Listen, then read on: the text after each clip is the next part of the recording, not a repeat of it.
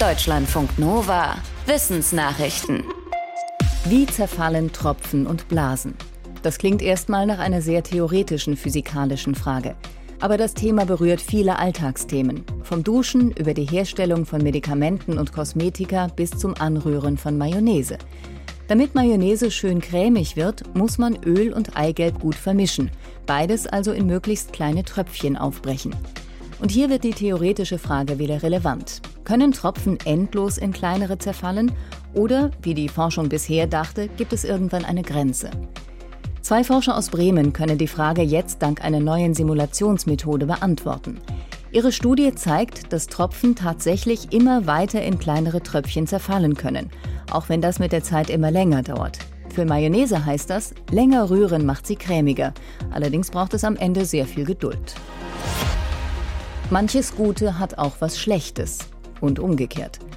Im Südwesten Äthiopiens hängt der Schutz der Wälder und damit der Artenschutz offenbar stark mit Kinderarbeit zusammen. Das zeigt eine Studie von Forschenden aus Äthiopien, Schweden und Norwegen. Der Wald im Südwesten Äthiopiens hat weltweite Bedeutung für die Artenvielfalt. Dass er so gut erhalten ist, hängt damit zusammen, dass Kleinbauern im Schatten der Bäume Kaffee produzieren, ein Hauptexportgut Äthiopiens. Allerdings lebt die Kaffeeproduktion in großem Maße von Kinderarbeit. Wie die Studie zeigt, mussten in 90 Prozent der untersuchten Haushalte Kinder zwischen 5 und 17 Jahren beim Kaffeebeerenpflücken helfen. Die Hälfte der Kinder, vor allem aus ärmeren Familien, fehlte deshalb häufig in der Schule. Die Forschenden sagen, dass es dringend notwendig ist, nachhaltige Entwicklung mit dem Recht der Kinder auf Bildung in Einklang zu bringen. Schwarzbär oder Grizzly? Für Wanderer und Touristen in Bärengebieten ist das wichtig zu wissen, weil man sich gegenüber beiden Bärenarten anders verhalten soll, um sie vor einem Angriff abzuhalten. Aber es gibt ein Problem bei der Unterscheidung. Manche Schwarzbären sind nämlich gar nicht schwarz, sondern haben ein rötlich-braunes Fell wie ein Grizzly. Cinnamon Bear, also Zimtbär, wird die Unterart genannt. Eine Vermutung war, dass sich die zimtfarbenen Schwarzbären quasi als gefährlichere Grizzlies ausgeben und von anderen Bären in Ruhe gelassen zu werden. Oder dass das hellere Fell beim Temperaturausgleich hilft. Ein US-Forschungsteam hat herausgefunden, welche Genmutation das braune Fell bei den Schwarzbären hervorbringt. Und dann geschaut, ob diese Mutation öfter in wärmeren Regionen vorkommt oder dort, wo auch Grizzlies leben. Das war nicht der Fall. Das Team vermutet deshalb, dass die Zimtbeeren einfach besser getarnt sind. Bisher schwören Kaffeefans auf Arabica-Bohnen und in zweiter Linie auch auf Robusta. Durch die Erderwärmung könnten aber alte Sorten zurückkommen, zum Beispiel der Liberica-Kaffee und vor allem die Variante Excelsa. Die Sorte stammt aus West- und Zentralafrika und war um kurz vor 1900 schon mal sehr wichtig, weil damals der Kaffeerostpilz viele Arabica-Plantagen in Asien zerstört hatte. Dann sorgte Brasilien aber für die Rückkehr des Arabica-Kaffees und Liberica wurde kaum noch angebaut. Ein Forschungsteam hat sich in einer Studie im Fachjournal Nature Plants jetzt die Chancen der alten Sorte auf ein Comeback angeschaut. Und es sieht gute Chancen beim laufenden Klimawandel, denn Liberica kommt besser mit Dürre und anderen Wetterproblemen klar. Außerdem fallen die reifen Kaffeebeeren nicht so schnell von der Pflanze, was die Ernte einfacher macht.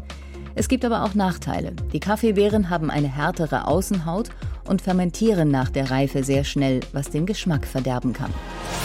Auf der Weltnaturkonferenz in Kanada ist bis zum letzten Tag um ein Abkommen gerungen worden, das die Artenvielfalt retten soll. Wie dringend das ist, zeigt dir eine Studie im Fachjournal Science Advances. Dafür hat ein Forschungsteam auf einem Supercomputer das Artensterben bis 2100 simuliert. Die Computersimulation ergab, dass wir wahrscheinlich schon in den nächsten Jahrzehnten ein großes Artensterben erleben. Bis 2050 könnte jede zehnte Tier- oder Pflanzenart ausgestorben sein, bis 2100 jede vierte. Dabei verstärken Kettenreaktionen das Problem. Wenn eine Art ausstirbt, hat das auch Auswirkungen auf andere Arten, etwa auf Fressfeinde. Dieser Kettenreaktionseffekt wurde bisher unterschätzt, sagen die Forschenden. Als Hauptursache für das Artensterben sehen sie den menschengemachten Klimawandel. Aber eine andere Ursache ist auch, dass der Mensch immer mehr Lebensräume zerstört. Ein Stück versunkenes Holz in der Tiefsee. Das ist bei bestimmten Muscheln als Futter und Lebensraum extrem begehrt. Deswegen schützen sie es auch mit einem besonderen Stoff gegen andere Tierarten, mit ihrer eigenen Kacke. Diese Beobachtung beschreibt ein Forschungsteam in einem Fachjournal. Die Muschel hat verglichen mit anderen Arten eigentlich einen anatomischen Nachteil. Wenn sie sich in das versunkene Holz frisst, schafft sie es wegen ihres kurzen Darmausgangsrohrs nicht, ihre Exkremente aus dem Holz ins Meerwasser herauszubuxieren. Stattdessen sammelt sich die Kacke hinter der Muschel im Fressgang. Das ist nicht nur eklig, sondern auch gefährlich, weil eine Vergiftung mit Schwefelverbindungen droht und auch eine Unterversorgung mit Sauerstoff. An beide Probleme scheint sich die Muschel aber angepasst zu haben.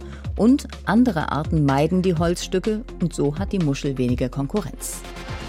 Deutschlandfunk Nova